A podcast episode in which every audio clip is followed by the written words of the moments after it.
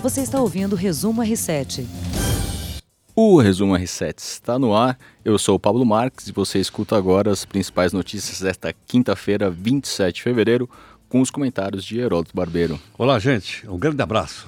Bom, a gente começa nessa quinta-feira fria e chuvosa aqui na capital paulista, continuando falando sobre o coronavírus. É o assunto desde que o Brasil confirmou o primeiro caso aqui no nosso território. Enquanto isso, na China, pela primeira, aliás, no mundo, pela primeira vez aumentou o casos de registrados de novos casos de coronavírus fora da China. Então, enquanto a China registrou 411 novos casos, o mundo, o restante do mundo, registrou 427 casos. Então, a China ainda está ali lutando para conter a doença, ainda é o local onde mais concentra os casos, mas outros lugares do mundo já estão realmente sofrendo aí com a, com a doença, né? Agora, tem uma coisa que eu acho que é um, é, uma, é um sintoma favorável falando em gripe. Qual é? A Organização Mundial de Saúde estava a ponto de declarar uma pandemia mundial. Não declarou, nem ontem, nem hoje. É sinal, portanto, que eles devem estar avaliando né, que a, a doença pode estar, estar sendo contida. A China já anunciou que a doença está sendo contida no seu território. É que não dá muito para acreditar nas informações. Eles estimaram que até abril eles é. devem conter o vírus, né? É, pois é, mas é, se, se, voltar em abril, tá, tá bom, tá muito bom. Uhum. Vamos lá. Agora, continua a, o crescimento, mas o crescimento é pequeno. E olha, queria lembrar mais uma vez, conversei também ontem com um professor de, da Universidade de Bahia. É uma gripe isto é uma gripe, ponto. Eu não sou entendedor disso, mas uhum. eu ouço quem entende. Então é o seguinte, isso, não, isso é uma gripe. A gente não pode ser tomada de pânico, as pessoas não podem ficar nem acreditar num monte de bobagem que está circulando na internet. Tá? Uhum. Um monte de fake news. Não passa. Se você tiver dúvida, faça como eu. Entra no site do Ministério da Saúde, tem um passo a passo ali explicando direitinho para que as pessoas não fiquem, ah, vamos dizer assim, assustadas porque é uma gripe forte, ponto. E como qualquer outra gripe forte, os, as pessoas mais idosas são as pessoas com, com mais chances ali de sofrer com a, com a doença. Sem né? dúvida. Essa gripe, ela se manifesta muito no pulmão da pessoa. Toda gripe se manifesta. Mas essa se manifesta mais forte no pulmão. Por isso é que as pessoas mais idosas, como eu, têm que tomar mais cuidado. Heroto, você falou pandemia. No jornal de ontem, no jornal da Record News, você explicou o que é pandemia. Explica pra gente aqui também. Então, pois é, endemia é quando você acontece numa única região do país. Por exemplo, febre amarela é uma endemia porque tem só no norte. Uhum. Não é? Uma epidemia é quando várias regiões do mesmo país, caso, por exemplo, da dengue. E uma pandemia é quando pega o mundo inteiro. Eu também andei no dicionário olhando lá para poder explicar. Professor Heródoto Barbeiro.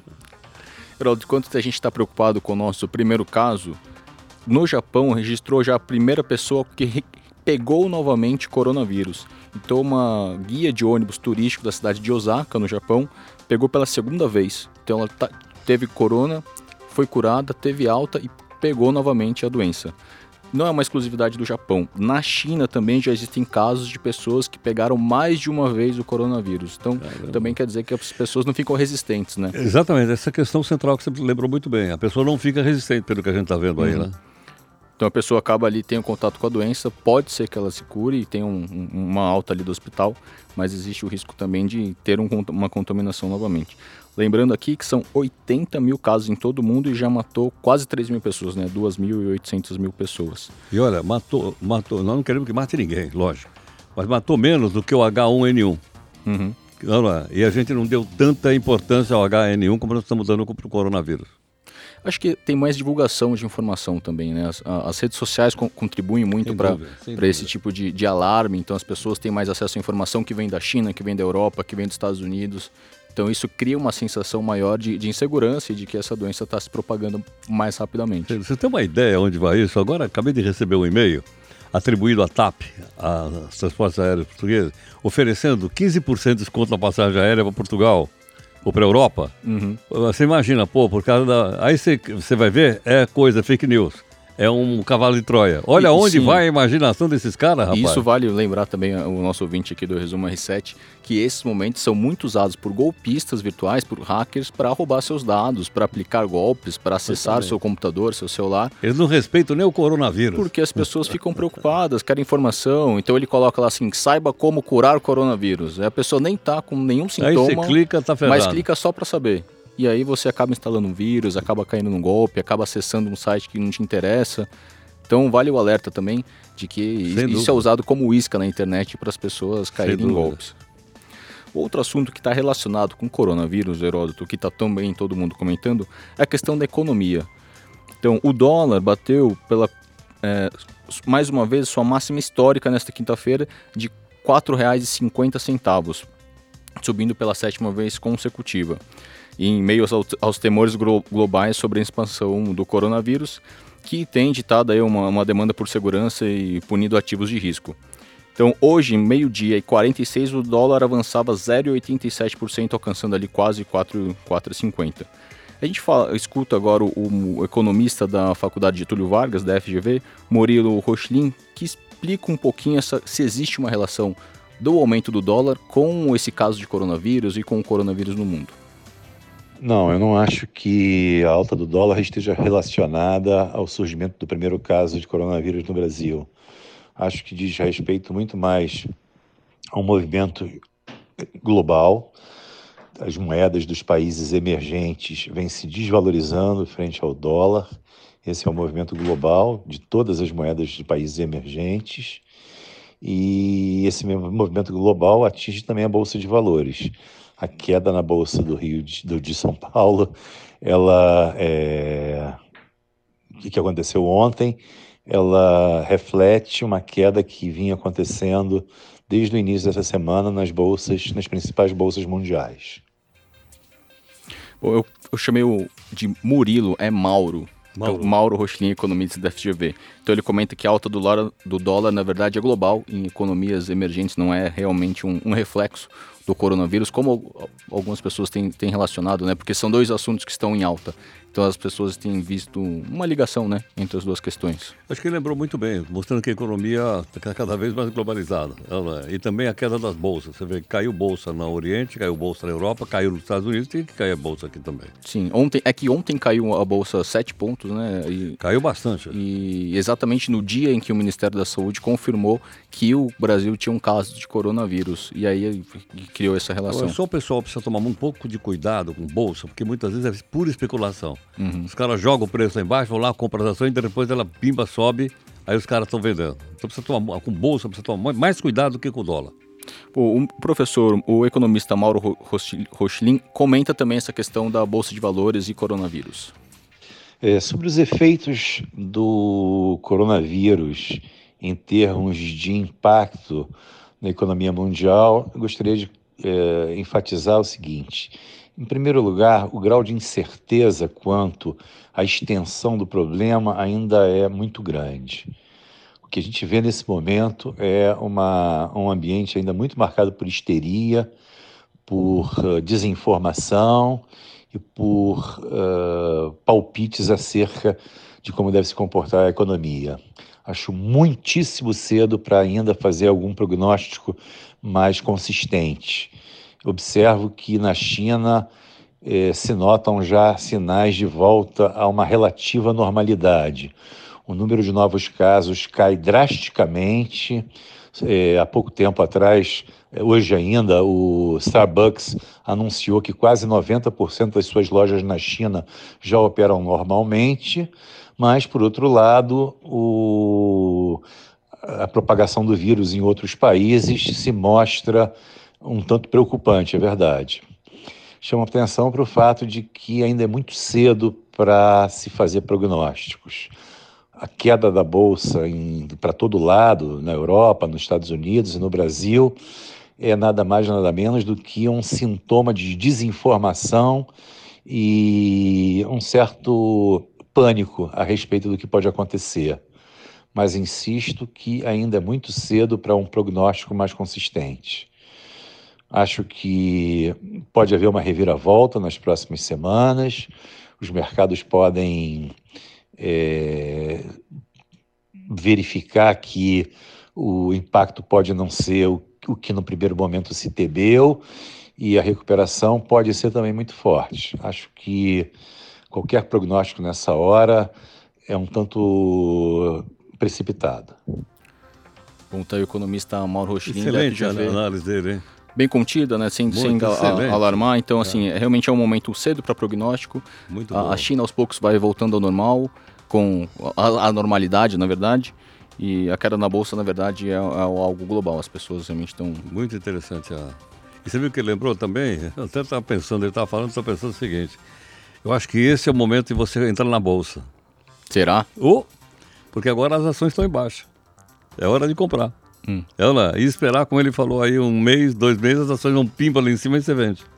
Por enquanto tá tudo uma incerteza, né? Ainda é, não tem sim, um prognóstico, é mas tem todo mundo ali. É, é como mas você falou, Heródoto, ah. é uma especulação, né? Não, é especulação, mas eu digo, a hora de comprar na bolsa é quando ela está abaixo e não quando está lá em cima.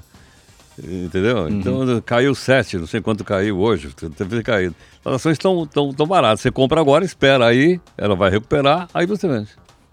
Bom, e o Brasil segue monitorando os casos de coronavírus, por, por enquanto um caso, depois apenas suspeitas. Então, o Rio de Janeiro tem cinco casos suspeitos, é, duas é, no, na cidade do Rio de Janeiro, duas em Niterói, na região metropolitana, uma em Nova Iguaçu, na Baixada Fluminense. Esse último caso foi justamente em Nova Iguaçu de uma paciente de 49 anos, uma mulher que, teve, que não teve a identidade divulgada. É, Minas Gerais tem nove casos. Esse é um levantamento do R7 junto com a Record TV de Minas Gerais, que tem monitorado também a quantidade de pessoas que estão com risco de ter coronavírus. Né? Até ontem era um total de 20. O Ministério da Saúde ainda vai divulgar uma atualização desses dados né, hoje. hoje. As pessoas um aqui caso no... confirmado em Ribeirão Preto, no interior de São Paulo. Mais um caso, é. né? É, as pessoas estão preocupadas aqui no, no, nosso Instagram, comentando, perguntando onde estão os outros passageiros que vieram com, com o, o, o, o brasileiro que veio para São é. Paulo, né, de, de, da Itália. Olha, é o seguinte: primeiro, ninguém precisa ir no pronto-socorro, ninguém precisa ir para o hospital. Não, porque ir lá só atrapalha. A pessoa só deve ir se ela tiver aqueles sintomas que estão descritos ali no site do Ministério da, da, da Saúde. Não é porque é, as pessoas estão com alguma coisinha, estão com uma febrinha, corre lá no hospital, uhum. é, isso não ajuda. Então vamos com calma, né?